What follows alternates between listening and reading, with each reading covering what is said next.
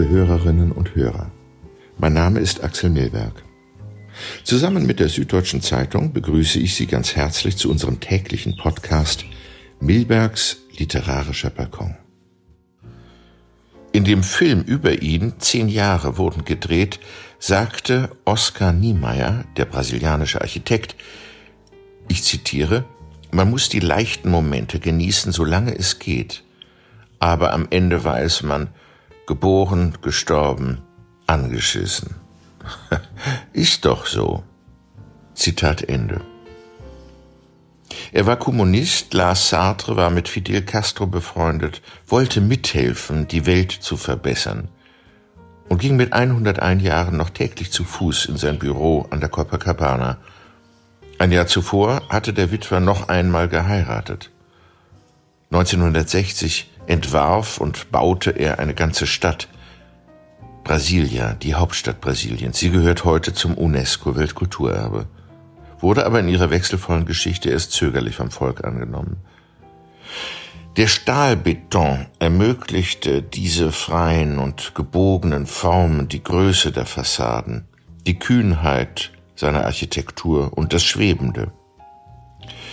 Die Münchner Verlegerin Antje Kunstmann schenkt uns ein Jahr nach Oskar Niemeyers Tod 2012 einen kleinen feinen Band mit seinen Ansichten, Erinnerungen und Absichten.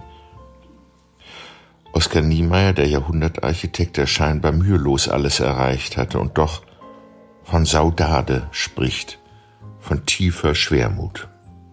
Das Büchlein basierte auf Interviews und Gesprächen mit Oskar Niemeyer, Herausgegeben hat es Alberto Riva und aus seinem ausführlichen Nachwort lese ich zunächst.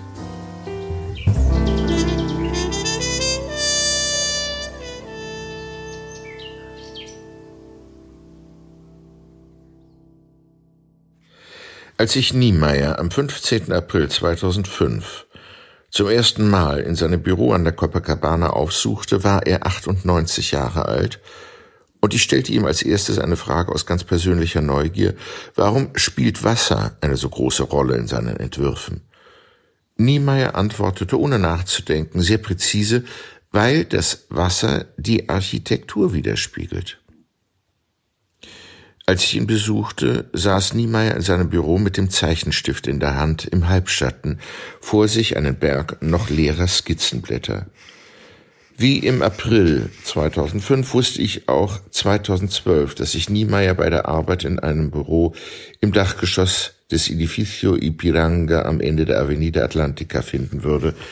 Das Gebäude mit seiner geschwungenen Fassade könnte von Niemeyer selbst entworfen sein, stammt aber aus den 30er Jahren. Von diesem Büro aus, dem letzten nach einer Reihe anderer in verschiedenen Stadtteilen, hat man einen beherrschenden Blick auf Strand, Meer, und die Berge rund um Rio. Jeden Tag kommt Niemeyer gegen drei Uhr nachmittags ins Büro, begleitet von seiner zweiten Frau Vera Lucia, die er nach dem Tod von Anita im Jahr 2004 geheiratet hat.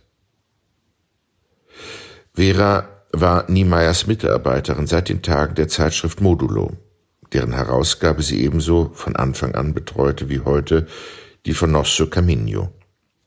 In dem Büro tummeln sich Architekten, Freunde und Mitarbeiter, zahllose Enkel und Urenkel und nicht zuletzt Besucher aus aller Welt. Die Räume sind hell, einladend und vom strahlenden Licht über dem Meer durchflutet, und man spürt überall die warme, positive Energie von Dr. Oscar.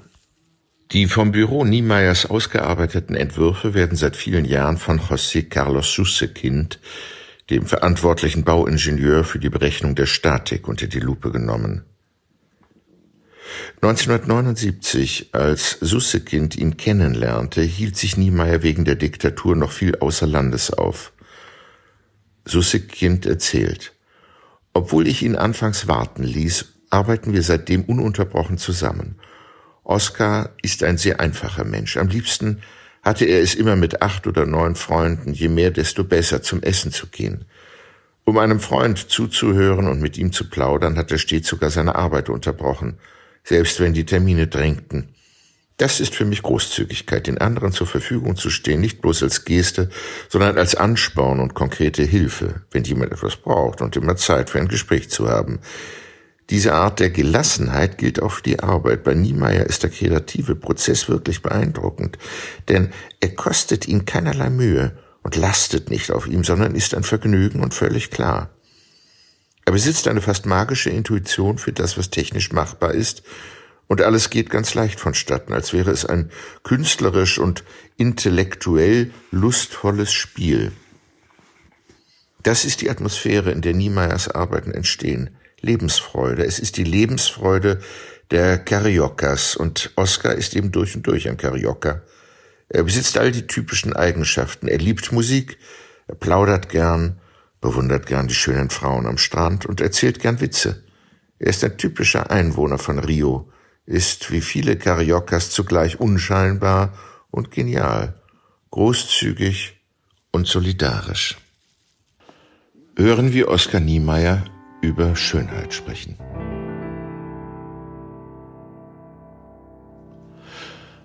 Vor vielen Jahren zeigte ich einmal dem deutschen Architekten Walter Gropius meine Casa das Canoas, die ich für ein Waldgebiet oberhalb von Rio de Janeiro auf einem zum Meer hin abfallenden Gelände entworfen hatte. Nach der Besichtigung sagte Gropius zu mir, Ihr Haus ist sehr schön, aber man kann es nicht vervielfältigen. Diese Worte erschienen mir unglaublicher Blödsinn. Wenn ich ein Haus hätte bauen wollen, das man vervielfältigen kann, hätte ich es für ein ebenes Grundstück entworfen, antwortete ich. Ich war verblüfft darüber, dass ein so intelligenter Architekt wie Gropius eine solche Ansicht äußerte, aber das Konzept, das er damit zum Ausdruck brachte, war eigentlich ziemlich klar. Im Laufe der Jahre ist von Kritikern häufiger behauptet worden, meine Arbeit bewege sich mehr in Richtung Bildhauerei als Architektur. Das hat mich nicht getroffen. Denn Kritik nehme ich nicht übel, sondern empfinde sie als selbstverständlich. Manchmal ist Kritik gerechtfertigt. Ich aber denke anders. Wenn man in Serie immer das Gleiche fertigt, ist man kein Architekt, sondern Handwerker. Meiner Auffassung nach ist Architektur nämlich Kreativität und als solche Kunst. Das gilt auch für Wohn- und Zweckbauten. Es ist nicht wahr, dass Architektur für Sozialwohnungen und öffentliche Zweckbauten möglichst einfach sein muss. Diese Einstellung ist demagogisch, paternalistisch und genau besehen inakzeptabel. Wo steht denn geschrieben, dass nützliche Architektur hässlich sein muss? Wenn es etwas Hässliches in unseren heutigen Städten gibt, dann sind es nicht die Unterschiede in Architektur und Stil, sondern die soziale Diskriminierung. In manchen Städten ist das sehr bedrückend. Hier in Rio zum Beispiel wohnt das Bürgertum am Meer, die Armen dagegen weit weg hinter den Bergen.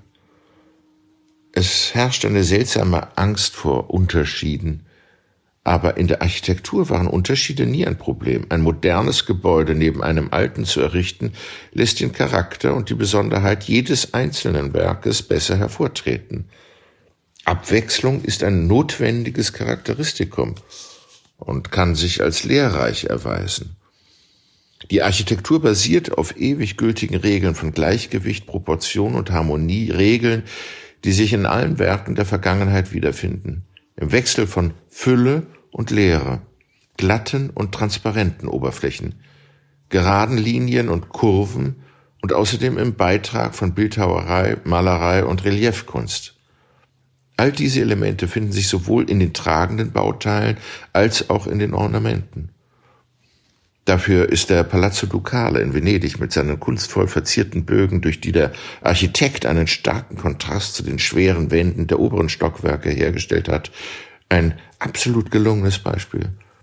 Was hätte, so frage ich mich, der Architekt, der dieses architektonische Meisterwerk entworfen hat, zu den puristischen Dogmen heutiger Architekten gesagt?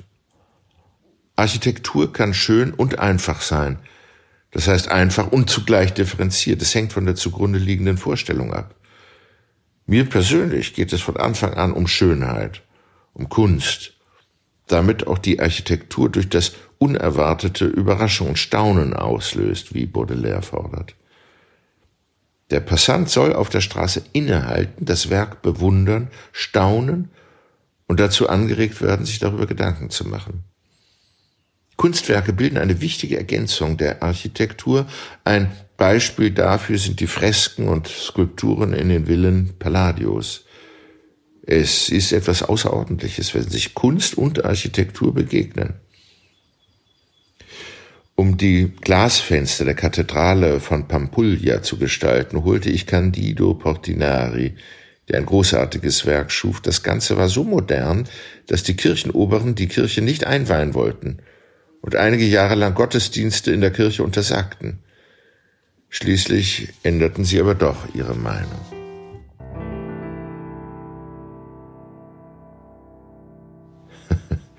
als, als mich der französische Staatspräsident Georges Pompidou einmal halb im Scherz und ohne seine reaktionäre Einstellung zu verbergen auf meinen Entwurf für den Sitz der kommunistischen Partei ansprach, sagte er, das ist das einzig Schöne, was die Partie Communiste Française hervorgebracht hat. 104 Jahre. Wenn ich zurückblicke, denke ich, die Welt ist pervers. Und das Leben ist kein Scherz. Das Leben ist kurz, nur ein Hauch. Je länger man lebt, desto größer ist das Leid, mit dem man konfrontiert wird. Kaum hat man eine Richtung eingeschlagen und eine gewisse Reife erlangt, schon kommt der Moment des Abschiednehmens von Familie und Freunden. Meiner Meinung nach lebt man das Leben gegen das Leid, in ständiger Abwehr gegen das Leid. Das geht nur, wenn man sich an gewisse Prinzipien hält. In meinem Fall war es der Kampf für das, was ich immer für richtig hielt, der Kampf für Gleichheit. Denn das Leben der anderen ist auch unser Leid und wir sind Teil der Welt. In allen Fällen ist das Ergebnis immer das gleiche. Am Ende tritt man ab. Das Leben vergeht im Flug.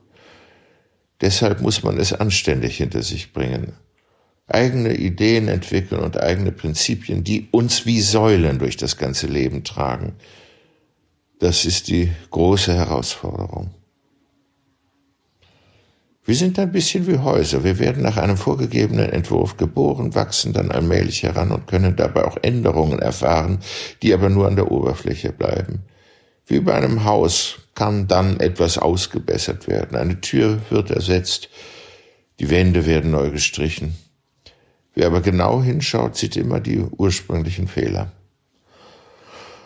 Ich empfinde Saudade, wenn ich an die vielen verschiedenen Phasen meines Lebens zurückdenke, die Zeit in der Schule, das Architekturstudium, das ich in der damaligen Hochschule für Architektur und schöne Künste absolvierte, die ersten Liebschaften, das Leben, das wir jungen Leute führten, wenn wir mit unseren Freunden durch die Kneipen zogen, Fußball spielten und die Reisen.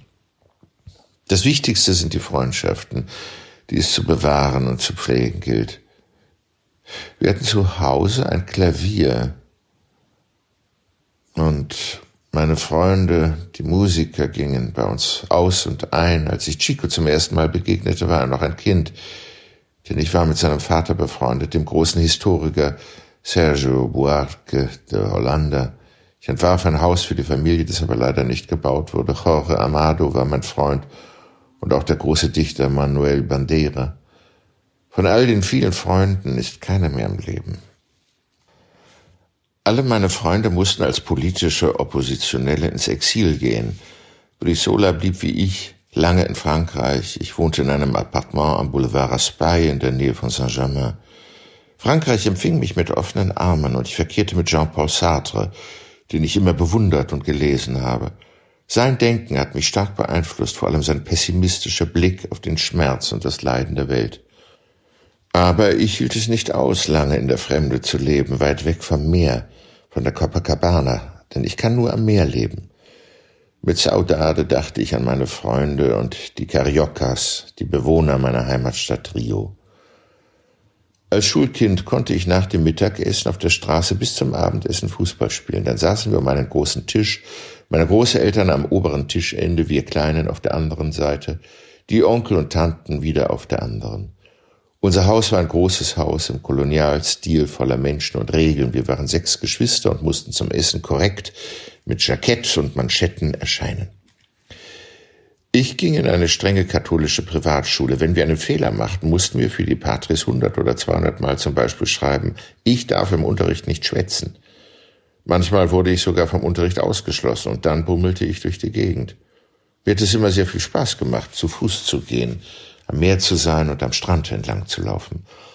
Als Kind ging ich bis Ipanema, um die Fischer zu beobachten, die mit vollen Netzen zurückkehrten, die Frauen, die früh morgens kamen, um frischen Fisch zu kaufen, und die Fische, die in den Netzen zappelten. Was für ein Anblick. Das Meer hat mich stets geleitet. Ein Platz zum Wohnen muss für mich nahe am Meer liegen. Heute kann ich mich freilich nicht mehr allein bewegen, muss immer jemanden um Hilfe bitten, um auch nur von hier nach da zu kommen. Das ist nicht schön, sondern einfach beschissen, aber was kann ich machen? Geduld haben. Geduld. Man fragt mich oft, was das Geheimnis eines langen Lebens wie des meinen ist, obwohl ich glaube, dass das Leben gar nicht lang ist, sondern nur einen Atemzug dauert, antworte ich, Maß halten beim Essen, ohne auf ein gutes Glas Wein zu verzichten. Wenn man vom Tisch aufsteht, sollte man immer noch ein wenig hungrig sein.